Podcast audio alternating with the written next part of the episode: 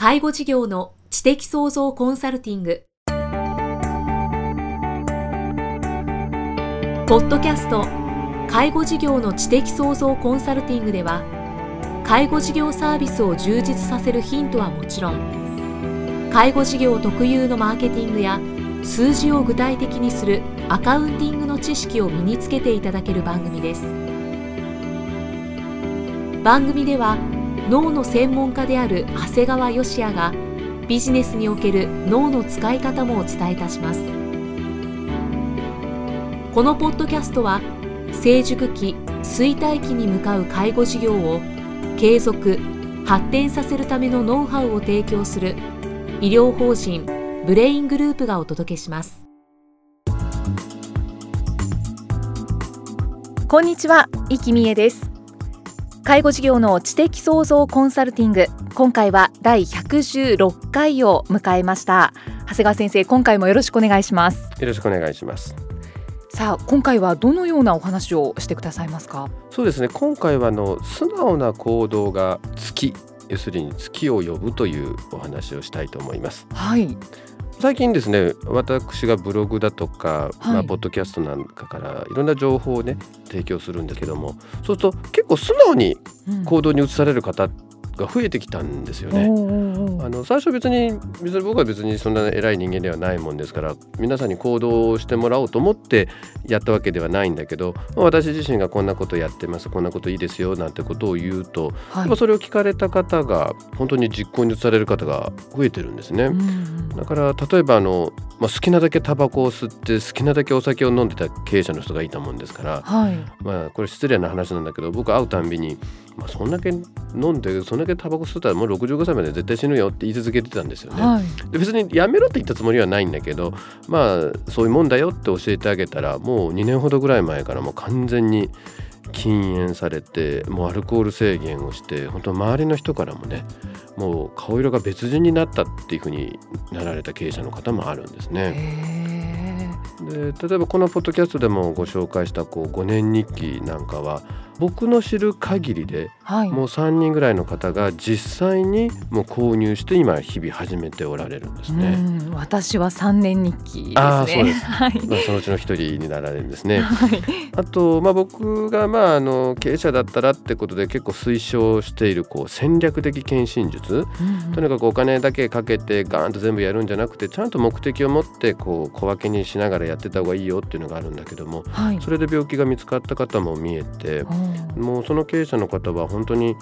あの何の症状もなかったんですけども心臓の血管の3本のうちの1本がもう75%もう4分の3狭窄してるってことが見つかってはい。もうこれはもうすごい感謝されましたね。ああそうなんですね。あとあの、まあ、糖質制限食もこのポッドキャストでお話をさせていただいて、まあ、これははい。講演なんかでも結構お話をしてるんですが、もうこれはねさすがに関心が高いのかね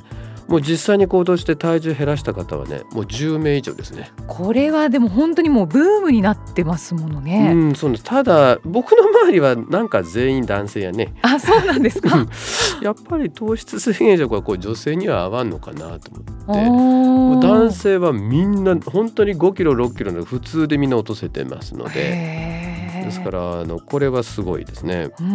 まあその他にもブログやポッドキャストで僕は本もね紹介するんだけどそうするとすぐ購入して感想を教えてくださる方も結構見えるもんですねあ。あ、そうなんですね。まあやっぱりあの人が誰かがね勧めてる本っていうのはやっぱりそれなりの内容がある可能性が高いもんだからはい。まああの僕自身も他の方が絶賛してる本っていうのはできるだけ読むようにしてるんですけども、うんまあ本はそういう選択肢も一つ入れられてもいいんじゃないかと思うんですね。はい。ただ僕の定義する素直っていうのはね、まあ、結構みんな素直っていうのは黙って人の話を聞く人だっていうふうに考えられてる人が結構いるわけですね。ただまあ実はこう黙って話聞いとったら素直かっていうとですねこれは実は僕はあんまり関係ないんじゃないかなと思ってるんですね。やっぱり素直っていうのはですねあの良いと判断すればすぐ行動に移す人なんですよ。話聞いてるとかどうこうじゃなくて行動に移すか否かなんですね。なるほど。結構ね世の中にはこう話はさはい。すごく聞いてくれるんですけどもなかなか行動には移してくれないわゆる僕から言うと頑固な人が結構多いんですね。だから僕なんか外来をやっててね医者と患者さんの関係なんかであるとまあ、確かに話は当然そういう関係ですから聞いてはくれるんですけども、はい、なかなか行動には移してくれないんですね。だからもう逆に僕らもねもうあの一応言うんだけど、まあ、内心は、まあ、どうせやってくれんやろうなと思って言ってる、うん、だから病気になるのかもしれないですね。それもあるしもうそうじゃないとこっちもストレスになっちゃうじゃない、一生懸命なればなるだけやってくれない時にはあの悲しいわけですから。だそうするとね先ほどご紹介した経営者の方でこう検診でね心臓の血管狭窄が見つかった方っていうのは、はい、あの本当にあの僕がどうこうという以上にこの素直に行動されたその経営者の方が素晴らしいなと思うんですよね。うんうんこれ75%狭窄って突然死を十分引き起こすものなんですよ。いや75%本当に。そうなんだから3本ある血管のうちの1本が完全に詰まってしまうってことですから、もうこれはまだ50代前半の方ですので、うん、よく行動に移されて早く見つけられたなと思うんですね。うん、今すごくその方は生活も改善されてますので、はい、まあ、その結果として長生きができればね本当にまさにあの災い転じて福となすという形になるのかなと思っています。うんうんうん、だからこんな風にね僕の周囲っていうのは結構素直な人が多いんですよ。行動に移されるっていうのがね、はい、もうこれはねなんでかなと振り返るとですね自分の周りにはこう月のある人たちが集まってるからなんだろうなというふうに思ってるんですね、うんうん、自然とね。だから要するに月がある人っていうイコール行動に移す素直な人と同義語って考えるとですね、はい、やっぱりすぐ行動に移すことによって多くの出会いが生まれで周囲の人から見るとどうもあいつついとるなというふうに言われるんですね。結果としてそういう人の周りにはいっぱいそういう人が集まってくるのかなというのは気がしますね。じゃあ行動することでこう、はい、プラスに転じるっていうことが多々あるっていうことなんですね。だから行動しない人は逆に言うとなかなかこう世間から言うと月がない人ということになるんでしょうね。あとまあ行動しないことでこう自分の周りも変化が少ないので、なんかいいことないかなとかこう待っちゃう、ね、また不平不満になっていくんですよね。ただまあ、そうは言ってもね何か傾向があるんじゃないかなと自分の周りにいていわゆるこういわゆる素直で月のある人たちっていうのは傾向があるなと思ってね、はい、これね結構残酷な話になっちゃうんだけどねやっぱ基礎学力があるなっていうのは思うんですよ。これえ基礎学力なんて結局勉強できないとダメかと言われるんだけどやっぱ基礎学力だから学校の勉強とはちょっと違うのね。はいはい、基礎学力っていうのは要するに人の話を聞く力、うん、で読んで理解する読解力理解力を意味するんですよね。だからそれを測る一つの指標としては、まあ、確かに、まあ、ある程度の大学とか学歴っていうのもある程度大事になってくるし、はい、まあ、例えば資格を持ってるだとかね、うんうん、でも今言ってるのはあくまでこうペーパーの話ですから例えばスポーツ歴ですよね、うん、要するにそれなりのスポーツでこう成果を出してきた。そういう人たちっていうのはやっぱりどうも基礎学力があるんだなと。でそういう人たちやっぱり基礎学力ないとねどんな分野でも成果出すこと難しいんだなというのは思います。だから誤解してほしくないのは決して学校の勉強ができるできないじゃなくてねあの一つの指標にはなるんだけど例えば同じようにそれがスポーツであったり資格を取ったりだっていうことにも結びついていくと思うねだからきっと非難があるかもしれないんだけどある一流企業の採用担当者が言ってたことがあってね。これ結構僕覚えてるのね、はい、やっぱり今学歴社会じゃなく大学じゃないってよく言われるんだけどそこのとこはすごいこと言ったの。当社は何と言われても一流大学でを採用しますって。これはなんてひどいこと言うんだろうと僕は思って聞いてたんだけどよくよく聞くとね、はい、いい大学出た子っていうのは彼らは受験勉強して努力した結果の成功体験を経験してるっていうんだだから彼らは努力したらいいことがあるってことが分かってるっていうね。あなるほど、うん、だから例えば一生懸命勉強したけど報われなかった子っていうのはやっぱりなかなかちょっとこう育ちにくい。だけど逆にまあそれなりの大学出てる子っていうのは、まあ、一生懸命受験勉強したらこんないい夢見たっていうのを知ってるからだからうちはそういう人を取るんだよって言ってた人もある。はあ、まあ、これ全てではないと思うし反対意見もあると思うんだけどこれ一理あるのかなという気がしますね。成功体験、まあ、逆にその成功体験するためには基本的ないわゆる人の話を聞いて理解して結果的に行動するっていうものがあるかないかっていうことなんだと思うんだよね。うん、だからやっぱり基礎学力を持って努力して、まあ、学歴なり資格取得スポーツで成果を出してきた人っていうのはやっぱり素直に行動するといい結果が出るんだなっていう成功体験を知ることになるんですよね。はい、で結果として彼らはその後も何やる時も基本的に素直に行動するってことが習慣化して月を呼び込むんだよね。あそうか、うん、その成功体験ない人間はどうせやっても変わんないぜとかさ。そういうことになって結局やらない。で何も変わらない。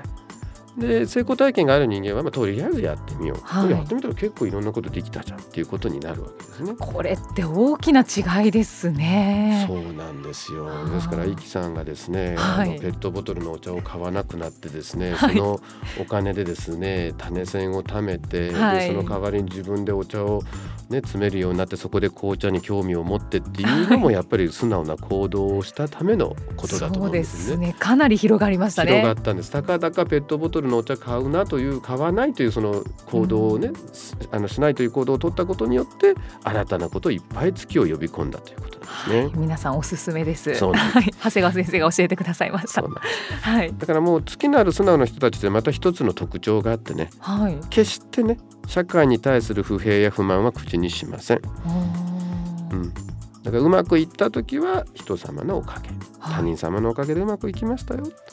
で失敗した時は自分のせいですよっていうことを結局貫くことになるんだよね。うんそうか、うん、だから大体月のない行動に移さない人っていうのは成功は自分のおかげ失敗は他人のせいだということになる。だからまああのー、一つよく言われるのはもう月がある人はね逆に月のない人と付き合っちゃいけないんだよと。もう付き合ってはいけないと。いけないですね、うん、もうまずそういう人とは付き合うと自分たちのやっぱり月が逃げてしまいますから。だから逆に言うとさっき僕の周りに素直に行動する人が増えてるっていうのはやっぱそういう人しか今度集まらなくなっちゃうんだよね。あなるほどなるほど、うん、僕の周りに行動しなくて不平不満言う人間は来づらくなってくるからそういう人がどんどんどんどん離れてってくれるようになりますよね。だからますます我々のあの月というのはどんどん昇っていくということになります。はあなんかいいこと尽くしですね。そうなんです。月のある方に回ればね。そうですね。そうですね。じゃあまあこれはいいかもしれない。やってみるとちょっと面白いかもしれないとか、うん、価値があるかもしれないとちょっと思ったら、うん、もうそこですぐ実行してみた方がもうその方がいいんです。っていうことですね。はい、なるほどね。あ面白いお話が聞けました。はい長谷川先生ありがとうございました。ありがとうございました。次回もよろしくお願いします。お願いします。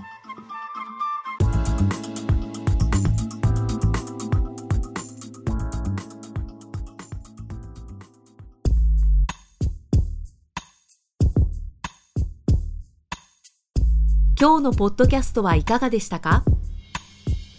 番組では長谷川義也への質問をお待ちしています質問は「株式会社在宅のウェブサイトにあるお問い合わせフォームからお申し込みください。サイト URL は http コロンスラッシュスラッシュ